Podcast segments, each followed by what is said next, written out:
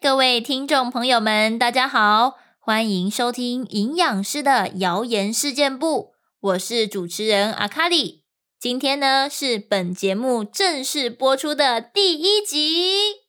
那今天要聊的主题呢，相信大家从标题就已经可以略知一二了。你吃素吗？或是你身旁有亲朋好友在吃素的吗？台湾近年来啊，健康意识逐渐提升。从如雨后春笋冒出来的健身房就可以知道，其实台湾人啊是越来越注重自己的健康了。蔬菜对人体的健康益处非常的多，除了大家都知道的预防便秘啊、促进肠道蠕动等等，蔬菜里的维生素、矿物质也是人体代谢过程当中必需的物质。另外啊，蔬菜当中的植化素还具有抗氧化的功能。能帮助人体清除自由基，活化免疫机能，增强抵抗力。但是呢，虽然蔬菜的好处这么多，根据国民健康署一百零五年健康行为危险因子监测调查结果却显示说，十八岁以上的成年人有每天摄取到三蔬二果的比率只有十二点九 percent。也就是说，其实大多数的成年人啊都没有办法在日常生活中达到天天五蔬果。那这我也是能理解的，毕竟大家都要上班上课，生活模式主要都是以外食居多。如果不多花点心思，确实蛮难落实天天五蔬果的。所以。近年来，越来越多的素食种类出现。以我的角度而言，其实是还蛮乐见这样的趋势的。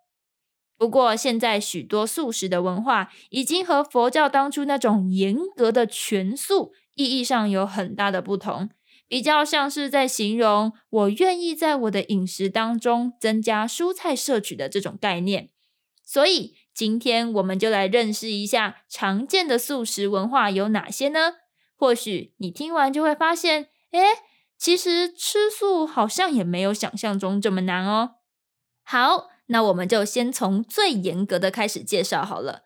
第一种呢，就是全素，顾名思义，就是只吃植物类的食物来源，而且它很严格哦，不只只吃有细胞壁的东西而已。全素食者他也不吃五星，五星指的是葱、蒜、酒、蟹。跟新渠，葱就是青葱、红葱等等，蒜就是大蒜，韭就是韭菜、韭菜花等，蟹指的是路桥、桥头及小蒜，最后呢，新渠就是洋葱。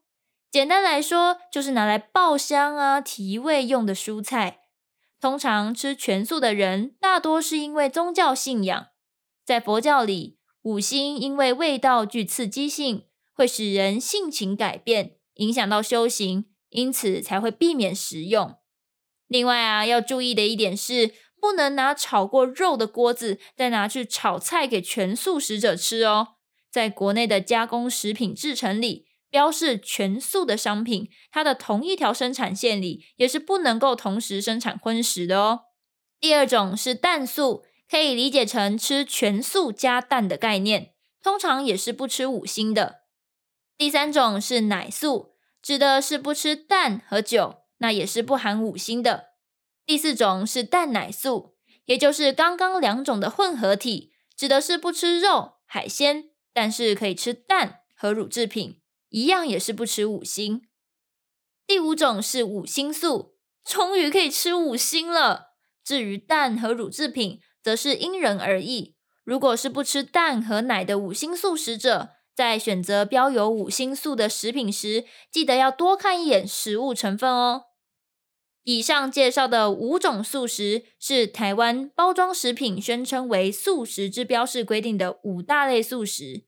接下来要介绍的是荤食者要踏入素食文化的入门款素食法。第一种是锅边素，意思就是不会介意菜有混着肉，或是用煮荤食的锅具来煮菜。例如，全家人一起吃饭或聚餐，如果我只挑菜来吃，那这样就是锅边素。第二种是方便素，听名字就知道，重点就是方便为上，也就是有条件时会尽量去选择素食，没选择时才会吃荤食。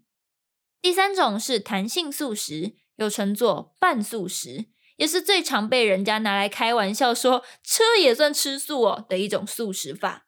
例如以蔬菜为主，但可以吃海鲜的海鲜素；以蔬菜为主，可以吃鸡肉，但是不吃红肉的禽素；或是以蔬菜为主，偶尔会吃鱼和鸡，但不吃红肉的白肉素等等。除此之外，还有许许多多五花八门的素食种类，例如免费素啊、水果素啊、道德杂粮主义素食等等等等的，非常非常多。似乎只要将自己的饮食习惯加上“素”这个字，就可以登高一呼，成为一种素食法。但说实在的，每个人爱怎么吃要怎么吃，只要营养均衡又健康，又有什么好干涉的呢？最后，在节目的尾声，来跟大家分享一下，在选择外食时如何增加蔬菜的摄取量。首先，最简单的就是去买健康餐盒啦。通常，健康餐盒的蔬菜量都会比一般的便当店来得多，烹调方式也比较清淡。除了增加蔬菜量，也可以减少调味料的摄取。若是没有办法买到健康餐盒，也可以询问店家可不可以改饭少菜多。就我个人的经验而言，其实大多数的店家都会帮忙克制化的。当然，如果能够自己煮饭带便当，一定是最省钱又最健康的了。听完这一集，你会想吃素吗？或是会想要在饮食当中多吃一点蔬菜吗？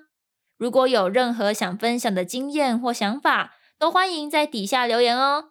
喜欢我的频道，不要忘记订阅、按赞和分享。那我们就下一集再见喽，拜拜。